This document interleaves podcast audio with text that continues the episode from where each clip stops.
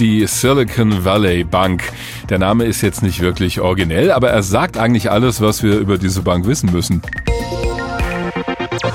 Sie stammt aus den USA und finanziert viele Firmen im Silicon Valley, also auch viele kleine Start-up-Unternehmen, die neue Dinge entwickeln. Jetzt ist aber ausgerechnet diese Bank pleite gegangen. Die wurde vorübergehend geschlossen und unter Kontrolle des Staates gestellt. Davor hat es dieser Bank schon einiges an Problemen bereitet, dass sie kaum noch Liquidität hatte, also auf gut Deutsch das Geld ist knapp geworden. Viele Leute haben darauf wiederum ihre Konten geräumt oder zumindest Geld abgehoben, weil sie Angst hatten, das könnte sonst weg sein. Das erinnert so ein bisschen an das Jahr 2008. Damals ist die Bank Lehman Brothers in den USA ebenfalls pleite gegangen. Das hat die Finanzwelt insgesamt erschüttert damals. Die Kurse an den Börsen waren eingebrochen und das hat auch andere Banken mit in die Krise gezogen. Das kennen wir heute auch als die große Finanzkrise. Wie dazu im Vergleich die Pleite der Silicon Valley Bank aussieht, damit kennt sich Professor Hans-Peter Burghoff aus vom Lehrstuhl für Bankwirtschaft an der Universität in Hohenheim. Schönen guten Tag, Herr Professor Burghoff. Hallo. Wie schlimm ist diese Pleite im Vergleich zu damals? Noch nicht so schlimm. Also wir sind noch in einer ganz anderen Welt. Wir haben einen Einzelfall, ein sehr spezielles Bankinstitut, das aus ganz speziellen Gründen pleite gegangen ist. Also die Verallgemeinerung dass das jetzt allen Banken schnell passieren könnte, die ist nicht zulässig.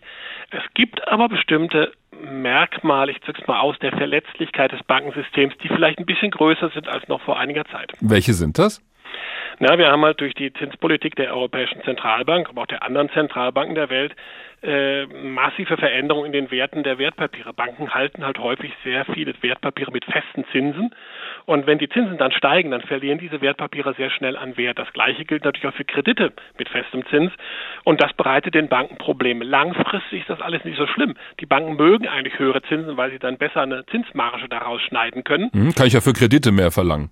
Kann ich für Kredite mehr verlangen, ist halt so, bei höheren Zinsen ist Kapital knapper und dann ist die Leistung der Bank auch, dass sie Kapital verteilt, dass sie dir Zugang zu Kapital gibt, einfach auch mehr wert und deswegen kriegt sie dann eine höhere Marge. Aber kurzfristig hat man natürlich beim Zinsanstieg zunächst mal die Situation, die Refinanzierung von Banken ist häufig kurzfristig. Sie kennen das von Ihrem Sparko Sparkonto, drei Monatsbindung äh, oder, oder gar keine Bindung. Mhm. Äh, das heißt, da gehen die Zinsen relativ zügig hoch, äh, während bei der Anlageseite der Bank selber häufig wir Festzinsen haben. Ihr klassischer ja. Hypothekenkredit bei der Bank ist einfach fest auf fünf oder zehn Jahre. Ja, genau. Also das sind so die allgemeinen Probleme, die da sichtbar werden. Aber kommen wir noch mal kurz auf diese Silicon Valley Bank zu sprechen. Die hat ja vor allem kleine Start Startups mit Geld versorgt. Sind die jetzt von der Pleite dieser Bank auch vor allem betroffen oder trifft das auch normale Anleger? Also sehr wenig normale Anleger. Die Bank war extrem spezialisiert auf dieses Geschäft. Interessanterweise übrigens nicht über die Kredite an die Startups gestolpert, sondern darüber, dass sie, dass viele dieser Startups in dieser Blasenbildung, also jeder wollte sein Geld im Silicon Valley anlegen. Äh, diese, diese, diese Tech-Unternehmen haben ganz viel Geld aufgenommen und dann haben es bei dieser Bank angelegt und als sie dann Zweifel bekamen an der Bank, haben sie das Geld zurückgezogen und plötzlich hatte die Bank keine Liquidität mehr. Und das überlebt keine Bank, wenn dieses Vertrauen verloren geht. Mhm. Pikant daran ist, hinter diesen Einlageabzügen steht eine ganz kleine Gruppe von sogenannten Venture Capital Investoren, also Risikokapitalinvestoren, die in diese Art von Unternehmen investiert haben. Und die haben Zweifel bekommen, ich weiß nicht, wie viele Leute man da ansprechen müsste, um rauszufinden, wer diesen Bankrun ausgelöst hat, aber möglicherweise reichen da die Finger ein oder von ein oder zwei Händen dazu. Jetzt sagt ja hier in Deutschland die Bundesanstalt für Finanzdienstleistungsaufsicht, die BaFin, Nein, hier gibt es keine Bedrohung, obwohl ja die deutsche Zweigstelle der Silicon Valley Bank geschlossen wurde. Teilen Sie die Einschätzung? Also die ökonomische Rolle dieser Bank in Deutschland ist, glaube ich, nicht so groß, dass wir uns da wirklich Gedanken drum machen müssen. Mhm. Es kann sein, dass wir in einem Segment, das wir besonders gerne haben, nämlich das der Finanzierung von jungen Risikounternehmen, die, innovativ sind, die nachher die Wirtschaft voranbringen, dass wir da ein bisschen Schwierigkeiten bekommen. Aber ähm, die dominante Rolle, die diese Bank gespielt hat, das war eben Silicon Valley, wo ungefähr die Hälfte dieser Unternehmen äh, in Geschäftsbeziehungen zu dieser Bank standen. Die Börsen haben trotzdem reagiert, also auch der deutsche Aktienindex Index, der DAX, der hat Verluste gemacht. Sagt uns das irgendwas oder ist das Zufall? Nein, das ist, glaube ich, kein Zufall, obwohl natürlich auch immer viele verschiedene Gründe darin einfließen. Ich glaube schon, dass man diese Risiken, die aus der schnellen Zinserhöhung kommen für die Stabilität des Finanzsystems, äh, dass man die dann neu bewertet hat, hat gesehen, in Kombination mit anderen Risiken können die richtig gefährlich werden. Äh, wir haben diese Kombination Gott sei Dank nicht in Deutschland. Unser Finanzsystem wirkt im Moment sehr stabil.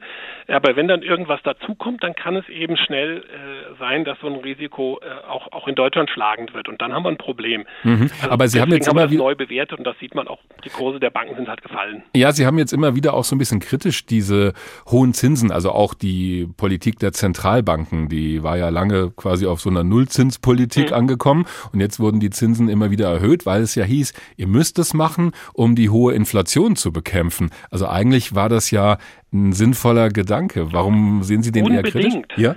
Unbedingt. Also ich meine, die Inflation zerstört Wohlstand ohne Ende. Ja. Äh, wenn wir, wenn wir also diese, diese, diese Inflation laufen lassen würden, dann würden wir den Euro ruinieren, dann würden wir unser Wirtschaftssystem ruinieren. Es ist Aufgabe der Zentralbank, das zu bekämpfen und da gehören hohe Zinsen in so einer Situation eben dazu.